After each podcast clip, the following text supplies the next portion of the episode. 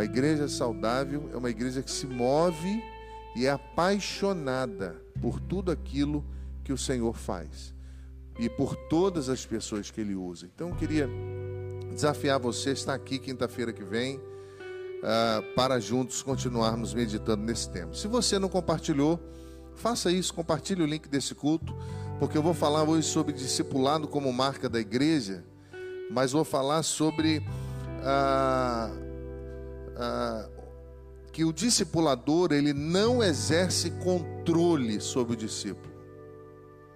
O discípulo não é do discipulador. O discípulo é de Cristo. Então há uma confusão muito grande por aí. E compartilhe esse link com alguém que você gostaria que aprendesse mais da palavra de Deus. E nós vamos juntos aqui aprender de acordo com aquilo que Deus tem falado ao nosso coração, em especial ah, às quintas-feiras, no nosso culto de oração. É, quero pensar com os irmãos, ah, ainda continuar pensando sobre discipulado como característica da igreja. E quero ler com você o texto que deve ficar gravado no seu coração. Mateus capítulo 28, verso 18, 19 e 20. Mas eu vou ler só o verso 18, ok? Na verdade, você tem que gravar toda a palavra de Deus no coração. Mas esse texto, uma igreja que deseja crescer, que deseja se mover, que deseja avançar rumo àquilo que Deus tem para ela, é, ela precisa saber. Então, o texto, o Evangelho de Mateus, capítulo 28, verso de número 18, diz assim: E aproximando-se, Jesus lhes disse: Toda autoridade me foi dada no céu e na terra. Toda autoridade me foi dada no céu e na terra. Veja bem, meu irmão, ah, esse texto, de maneira muito clara, ele vai conduzir a nossa visão àquilo que deve ser compreendido por nós. Os discípulos, a autoridade, pertence a Cristo. O pastor, ele não tem autoridade, quem tem autoridade é a palavra de Deus. Se a palavra de Deus estiver na boca do pastor, ele então falará com autoridade. A pessoa em si não tem autoridade, porque Deus não divide a glória dele com ninguém. A palavra de Deus, o Espírito de Deus, a autoridade está em Cristo. Só que desde do inimigo de nossas almas, o homem tenta ser o centro das coisas. O homem tenta a todo custo ser o centro de tudo. Não é à toa que ele tenta tomar o lugar de Deus, o controle das mãos de Deus. Não é à toa que o tempo todo nós lutamos contra esse velho homem que o apóstolo Paulo é, nos mostra que é aquele que faz oposição a Deus. E há um erro muito grande na vida dos líderes, na vida dos pastores, na vida dos crentes, quando eles se perdem nessa premissa de que a autoridade não é deles, a autoridade é de Deus, é de Cristo. E aí, à luz desse pensamento, esse texto, ele está esclarecendo isso, que a autoridade é de Jesus. Ele é Senhor de todos, ele envia a igreja por todo mundo para que submetam as pessoas à sua autoridade. Para que submetam as pessoas à autoridade de Cristo. Mas na nossa caminhada nós temos visto, meus irmãos, ainda mais nesse tempo que se fala muito sobre crescimento de igreja, muito sobre pequeno grupo, muito sobre discípulo e discipulado e discipulador, discipulando. Se fala muito sobre métodos e os pastores correm daqui para lá buscando métodos ao tempo todo, aplicando métodos, quando na verdade nós precisamos aplicar a palavra como ela é se nós obedecermos a Bíblia como ela é, nós não precisamos de métodos. E aí eu vou perceber que o problema é, hoje é que o discipulado centrado na figura do discipulador compete com a autoridade de Cristo e divide Os homens, as pessoas hoje, nesse tempo, gostam de mega pastores, não é assim? Se você convidar um pastor da televisão para vir aqui, vai faltar lugar. Se você convidar um cantor famoso gospel, vai faltar lugar. As pessoas estão buscando em pessoas aquilo que elas não podem dar. As pessoas estão buscando em homens aquilo que só Cristo dá. Por que, que seguir homens é complicado? Porque homens têm os seus gostos pessoais. E quando nós somos discípulos de Cristo, quem nos guia é a palavra de Cristo. Mas quando nós seguimos a homens, nós somos doutrinados a ser como eles. O gosto deles, o gosto de música deles, a maneira de ser deles.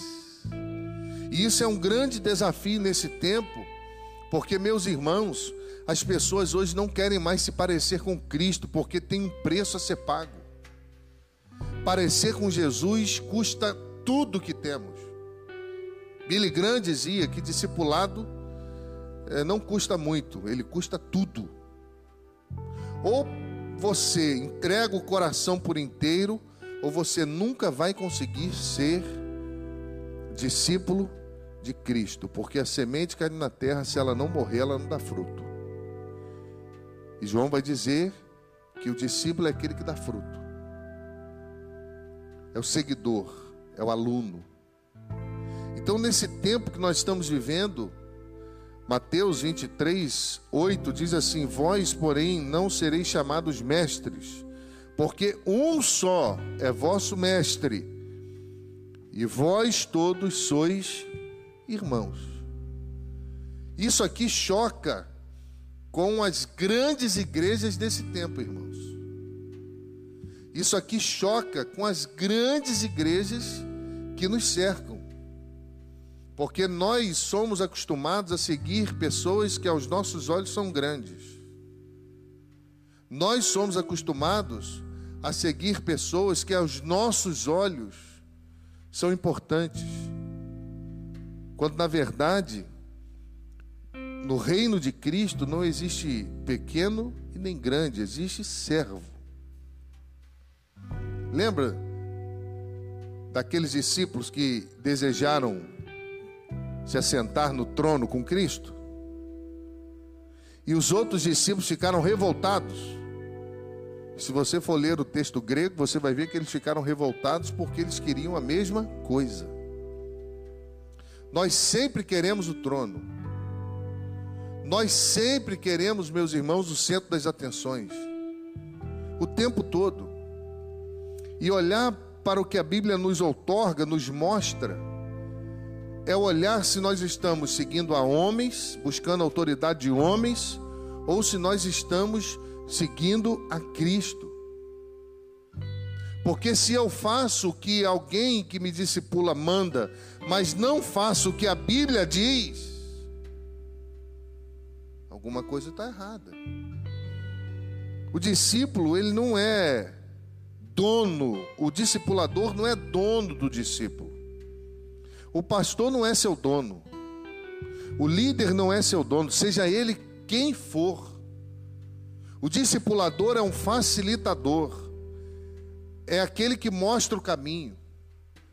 O discipulador é aquele que diz: Olha, ande por aqui, porque aqui você vai encontrar aquilo. Não vai aqui, porque aqui tem um buraco.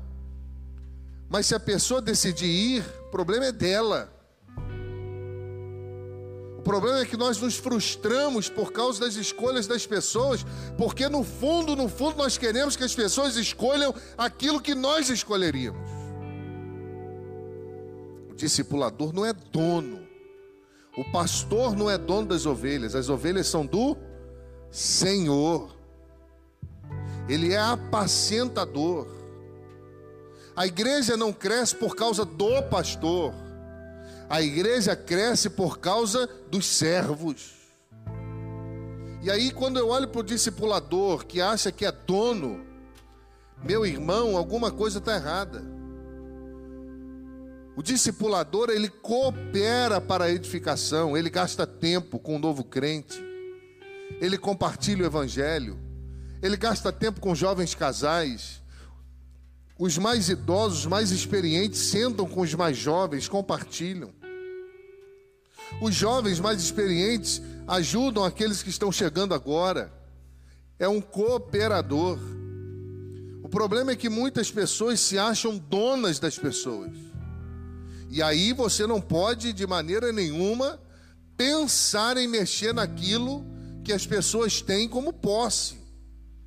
Porque senão você vai arrumar um grande problema. Até existem igrejas, e eu conheço algumas pessoas que eu já tratei, que foram oprimidas. Porque até para se chamar a atenção de alguém nessas igrejas não pode. Tem que falar com o discipulador, que o discipulador vai falar com o seu discípulo, e isso é uma vergonha.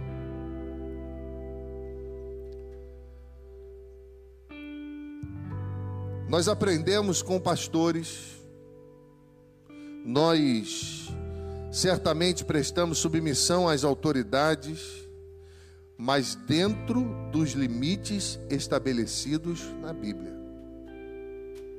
Dentro dos limites estabelecidos à função que Deus concedeu a cada pessoa. Nós precisamos entender que não existe nada absoluto, arbitrário. Eles não ditam regras, eles apenas mostram como seguir as regras do Supremo Pastor. Deveria ser assim. E meus irmãos, quando nós pensamos em discipulado como marca da igreja, nós precisamos pensar qual o legado que eu estou deixando para as pessoas que estão ah, sendo conduzidas por mim. Porque não vai ser eterno. O ministério que hoje eu tenho, amanhã posso não tê-lo. Mas no reino de Deus, as peças se movem. E todas são importantes para Deus. Todas são importantes para a igreja. O problema é que nós criamos monstros nós fazemos ídolos o tempo todo, como igreja, nós apontamos o dedo para fora, para os nossos irmãos lá fora, mas nós fazemos a mesma coisa. E quando se mexe naquilo que, que nós estamos acostumados a ser, sai de baixo. Meus irmãos, um verdadeiro crente, ele pode até dizer: você quer ser discípulo de Jesus? Você seja meu imitador. Mas ele não pode dizer, quer ser imitador de Jesus, seja meu discípulo. As coisas estão invertidas. 1 Coríntios 11, 1, sede meus imitadores, como também eu sou de Cristo. Paulo disse.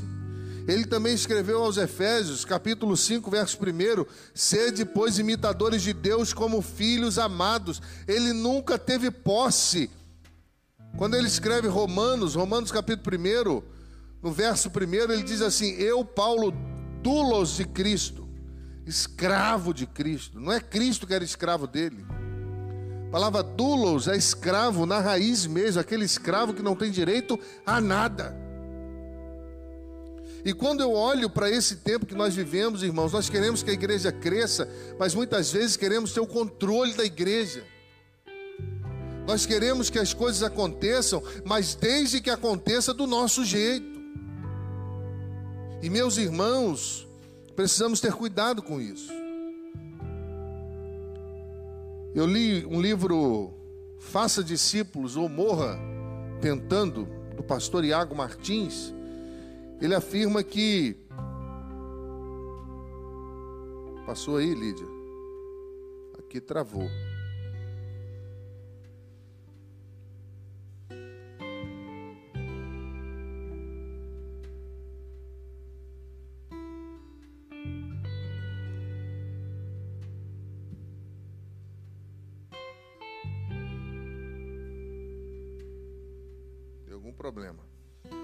Ele, ele afirma, irmãos, que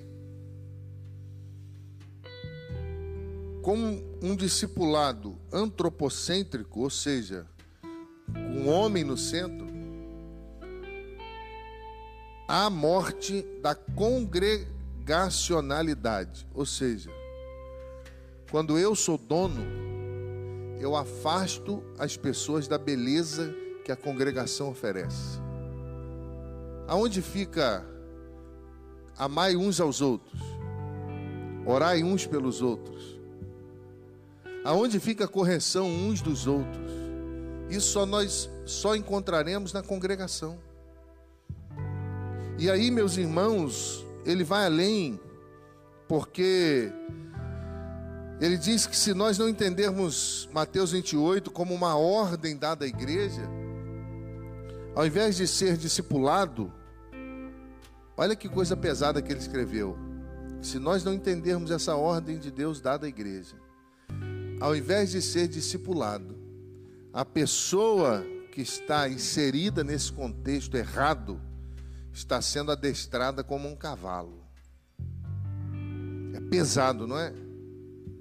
Ele usou um termo pesado, mas tem acontecido em muitos lugares. Com um discipulado que envolve toda a igreja local, a pessoa está protegida.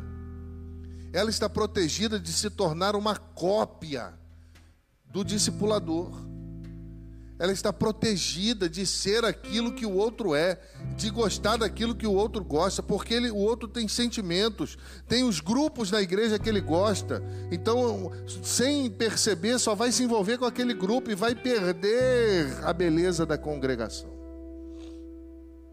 Mateus 28, 18 vai nos mostrar, portanto, que a autoridade não é do discipulador.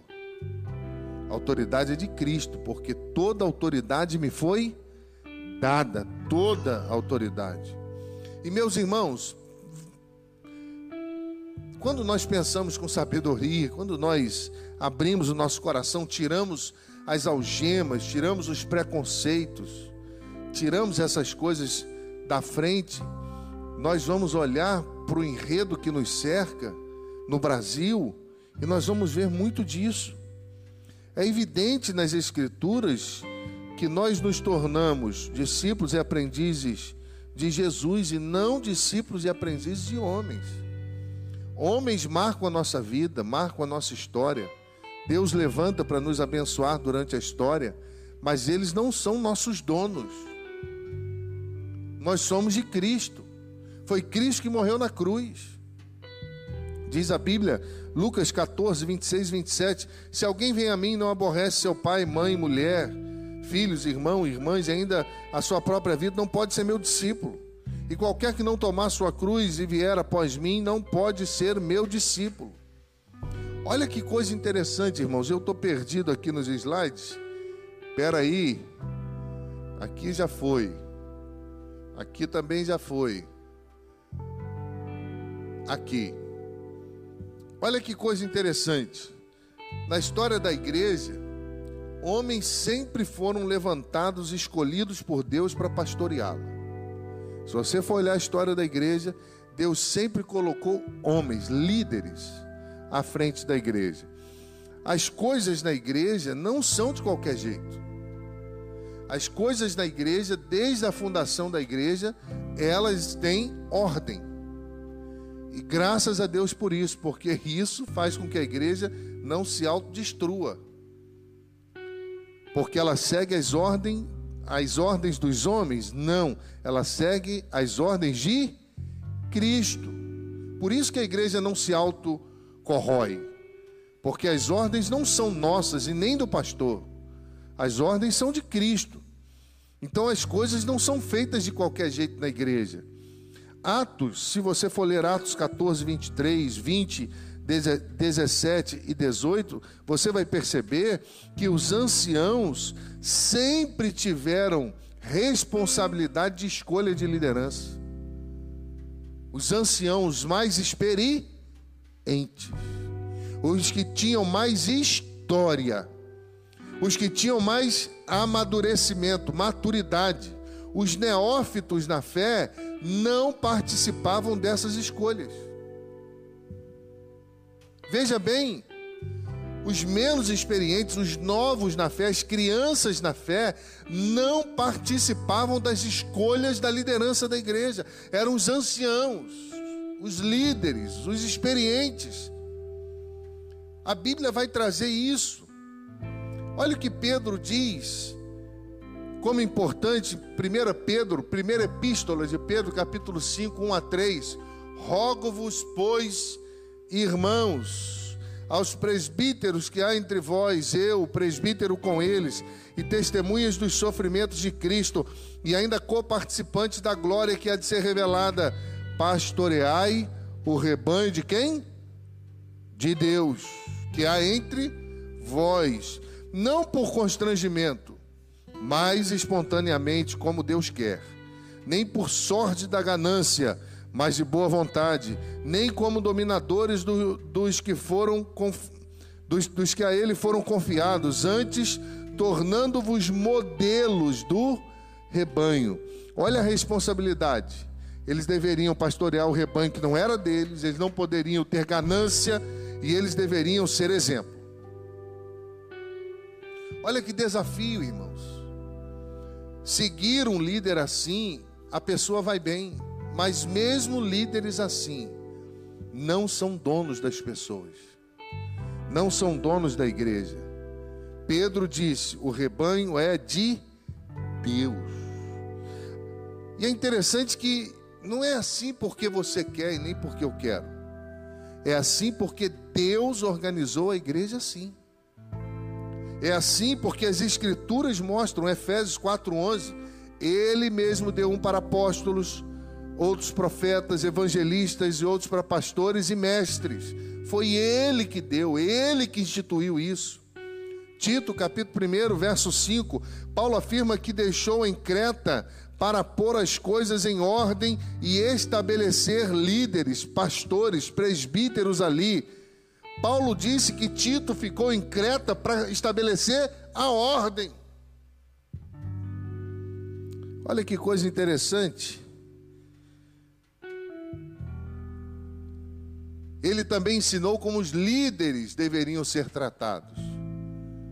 Se você for ler 1 Timóteo 5,17, você vai ler assim: Os presbíteros que governam bem sejam estimados por dignos de dupla honra, principalmente os que trabalham na palavra e na doutrina. Não é o pastor que diz isso, não é a diretoria da igreja que diz isso, não são os diáconos, não são aqueles mais de 50 anos na igreja. Quem diz isso é a palavra. Então, o rebanho de Deus é organizado pelo próprio Deus. Os anciãos têm papel de destaque. Os anciãos ajudam nas escolhas, na organização. Os pastores precisam ser tratados com respeito. Os líderes precisam ser tratados com respeito e dignos de dupla honra, diz a palavra. Mas ele vai além, irmãos. Ele diz que eles também deveriam ser obedecidos. Olha o que diz o texto. Hebreus 13, 17: Obedecer a vossos pastores, sujeitai-vos a eles, porque velam por vossas almas como aqueles que hão de dar contas delas para que façam com alegria e não gemendo, porque isso não vos seria útil. Então, olha como a palavra de Deus é organizada para que Cristo não saia do centro, para que, mesmo tendo regras, mesmo tendo orientações, mesmo tendo hierarquia no campo religioso, o trono continua sendo de Cristo. E quando nós entendemos isso, meus irmãos, nós ficamos sobremodo felizes. Porque nós não somos obras de homens, não somos templo feito por mãos de homens, mas somos é, produto do sonho de Deus. E aí, quando eu olho para esse enredo, eu fico pensando no nosso desafio, irmãos entender que as ovelhas são de Cristo. Não é fácil. Os pastores sabem disso. Porque pastor tem ciúme de ovelha. Eu tenho ciúme pra caramba. Quando a ovelha fala assim, fui na igreja tal, eu finjo que, ah, tudo bem, mas por dentro eu falo, ai. Ciumento. Mas eu preciso fazer um exercício, porque eu preciso saber que as ovelhas não são minhas. As ovelhas são de Cristo. Ele me colocou na igreja e ele dá pastores à igreja para apacentá-las. É um desafio. Como pastor, os líderes têm esse mesmo desafio. Porque elas não são dos líderes, elas são de Cristo. A autoridade é de Cristo. O poder é de Cristo. Nós precisamos entender isso. Não existe pregador poderoso, existe palavra poderosa. Existem pregadores esforçados, inteligentes, estudiosos eles fazem a parte deles para oferecer da melhor maneira possível, mas a intelectualidade humana não substitui a palavra de Deus. Toda autoridade me foi dada. E o papel do pastor, do líder, do discipulador da igreja é conduzir as pessoas ao encontro com Cristo. Existem pessoas na igreja que não se encontraram com Cristo, encontraram-se com a igreja, mas não se encontraram com Cristo. Se convenceram de que Cristo é o melhor, mas não se converteram a Ele. Se convenceram de que a vida em comunidade religiosa é melhor, mas não se converteram à Sua palavra. É um grande desafio. O nosso alvo é conduzir as pessoas a Cristo e nós temos que vibrar, não quando as pessoas passam a se parecer conosco, mas quando elas se parecem com Cristo. Cada pessoa que nasce na fé, cada condução que a igreja dá, cada cuidado, cada zelo, cada oração, cada louvor, cada coisa que é feita, e nós vamos vendo essa pessoa amadurecendo, vamos vendo essa pessoa dando fruto, vamos vendo essa pessoa crescendo, vamos vendo ela avançando, evangelizando, falando do amor de Deus, testemunhando. Essa é a alegria da igreja, essa deve ser a nossa alegria. O segredo, meus irmãos, do discipulado está na intencionalidade do coração do discipulador. Porque se o coração do discipulador tiver uma intenção de ser adorado, ele destrói a vida daquela pessoa. A intencionalidade, o que vai no nosso coração ao liderarmos pessoas, aonde nós queremos levá-los, aonde nós queremos que eles cheguem. Eu fico pensando em Barnabé. Será que Barnabé sabia que Saulo daria um pastorzão? Será que Paulo sabia que Timóteo ia arrebentar na igreja a boca do balão? Será que Paulo imaginava que Tito ia ser um grande organizador de igreja? Será que Paulo imaginava que o cuidado que Barnabé teve com, com Marcos ia resgatar a vida dele, porque Marcos, na sua juventude, abandonou Paulo numa viagem. E Barnabé deixou Paulo e foi cuidar dele. E no final da vida, Paulo manda chamar Marcos e diz: Ele me é útil para o ministério. Porque Barnabé foi lá e não desistiu dele. Deus levanta homens para não desistir da gente. Deus levanta pastores, Deus levanta líderes. Mas a nossa condução deve ser ao coração de Deus, porque o que Deus vai fazer com eles cabe a Deus, é coisa de Deus. Nós seguimos a orientação de Deus, levantamos líderes, mostramos, seguindo a voz de Deus, mas o propósito, o desenrolar do ministério é coisa de Deus e nós vamos acompanhando. É um desafio imenso. Porque, meu irmão, se Cristo é dono da autoridade do discipulado, é Cristo e seu evangelho que se tornam um foco e um instrumento da formação cristã dos novos crentes. O evangelho não é apenas para os estágios iniciais da fé, mas ele é para todo o processo do discipulado. Eu pastoreei uma igreja que quando eu fui juntar uma classe, determinada classe da igreja, para estudar os livros da Bíblia, eles não quiseram, não. Eu falei, ué, o que está acontecendo aqui? Não, mas a gente não quer saber de Mateus, de Ezequiel, Isaías, João. A gente quer falar sobre aborto. A gente quer falar sobre sexo antes do casamento, sobre drogas. Mas peraí, você vai saber como lidar com isso tudo se você conhecer Mateus, Marcos, Lucas, João, Atos, Jeremias, Isaías. Se você conhecer a Bíblia, porque a Bíblia diz: Escondi a tua palavra no meu coração para eu não pecar contra ti.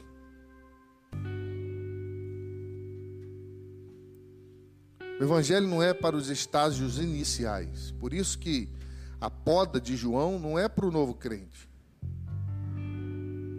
O ramo que não dá fruto é cortado e lançado no fogo, mas aquele que dá fruto é podado para que dê mais fruto. A poda é só para o novo crente? Você pode ter 50 anos de igreja. Eu posso ser pastor, posso ter lançado livros, posso pregar no Brasil, fora do Brasil. A poda também é para mim.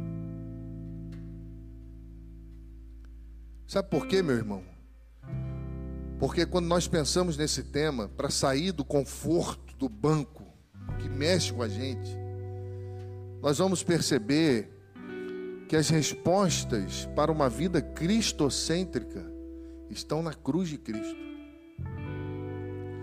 Toda pessoa que se prostra diante de Cristo em busca de respostas encontra. Toda igreja que se prostra diante de Cristo em busca por respostas encontra. O evangelho que salva o perdido e edifica o salvo da mesma forma que o ensino bíblico que amadurece o cristão é aquele que converte o descrente. Eu quero encerrar é, pensando um pouquinho sobre um homem que foi contratado para poder fazer um, uma pintura é, em um barco. Enquanto ele pintava, ele descobriu que embaixo do barco tinha um furo muito grande. E ele tapou aquele furo com cuidado, ele não havia sido contratado para mexer no furo do casco. Ele foi contratado para pintar. Mas ele orou o, furo e gentilmente tapou o furo porque ele não podia continuar a pintura com aquele buraco ali.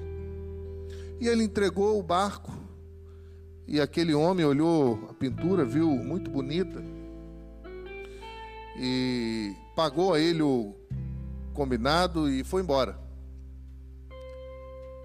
Uma semana passou, aquele homem voltou lá e levou mais um cheque com um dinheirão para ele. Ele falou: Mas você já me pagou pelo meu trabalho? Ele falou: Não, esse aqui é pelo conserto do furo. Aí ele falou assim: Não, mas era um simples furo. Aí ele falou assim: Não, o senhor não sabe. Meus filhos não sabiam que o barco estava furado. Depois que você pintou, eles acharam que o barco estava bom e foram para alto mar. E quando eu soube, eu fiquei desesperado porque aquele barco ia afundar, ia matar meus filhos. Só que eles chegaram de volta. Eu fui olhar o furo do barco e eu descobri que você tinha tapado aquele furo. E aquele gesto poupou a vida dos meus filhos. E eu quero te pagar por isso. E ele disse: Muito obrigado. E eu encerro com uma frase que Deus botou no meu coração: Discipular é consertar buracos nos corações e nas mentes, para que as pessoas consigam navegar até Cristo. Discipular é consertar buracos nos corações e nas mentes, para que as pessoas consigam navegar. Se você não está discipulando ninguém. Se você não consegue cuidar das pessoas e nem conduzir as pessoas a Jesus, talvez existam buracos que ainda precisam ser fechados no seu coração e na sua mente. Se de alguma forma você não consegue entender que a glória não é nossa, a glória é de Deus, talvez existam buracos no coração e na mente. Alguém já disse que o pastor encontra-se com Deus no púlpito, mas Satanás está esperando ele na porta. Porque é na porta que ele tem um ego aguçado, quando as pessoas batem e dizem: Que mensagem! O Senhor é uma bênção. Que palavra! E se ele não guardar o coração, ele vai acreditar.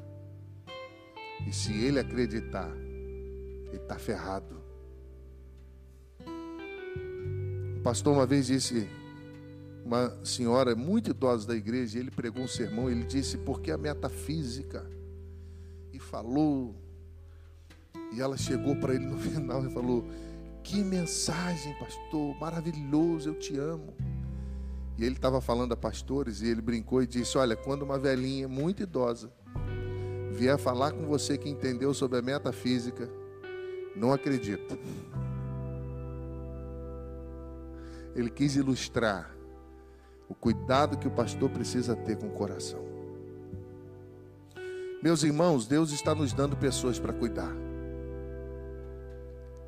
Só no encontro com novos membros nós já temos aí 52 pessoas, já deve ter passado. Olha quanto trabalho nós temos. Olha quanto trabalho nós temos, quantas famílias para cuidar, quantos jovens para integrar. Quantos adolescentes, quantos juniores, quantos idosos para integrar. Toda autoridade me foi dada. Se Cristo estiver no centro da nossa vida, e se a intencionalidade do nosso coração for conduzir pessoas a Ele, nós vamos sempre tratar de coração e de mente, porque a navegação é da pessoa. É ela que escolhe a direção. Nosso papel é dizer: por aqui você chega lá. Nosso papel é tapar buraco. Quantas pessoas já taparam buraco da minha vida? Quantos? Eu acho que não tinha buraco no barco, não, tinha cratera. E Deus usou homens de Deus, mulheres de Deus, para me abençoar. Alguns buracos eu até vi tapando, doeu pra caramba mas outros eu nem vi. Mas eu sei que eles taparam. Porque Deus os usou para me amar. Imagina se toda a igreja tiver essa visão. Olhar para o próximo sem um olhar de julgamento, sem um olhar de desdém, sem um olhar de controle, e olharmos com misericórdia, sabedores de que o nosso papel é amar as pessoas com o amor de Jesus, para que elas não nos amem mais do que amam a Cristo. Porque se elas estão nos amando a mais do que amam a Cristo, nós invertemos o papel e nós destruímos a vida delas. Eu queria orar com você. Eu sei que Deus tem me dado muitos líderes aqui, muitos irmãos comprometidos. Você não está vendo, mas existe a introdução. Os irmãos chegam cedo, ficam na porta lá, recebendo as pessoas, porque estão conduzindo as pessoas a Jesus. Estão pregando junto com o pastor sem saber. Os irmãos que estão na transmissão lá embaixo estão pregando comigo, porque a transmissão está chegando boa. Eles estão trabalhando para que chegue bem. Os irmãos aqui do som, da mídia, da câmera, estão pregando juntos, nos movemos juntos.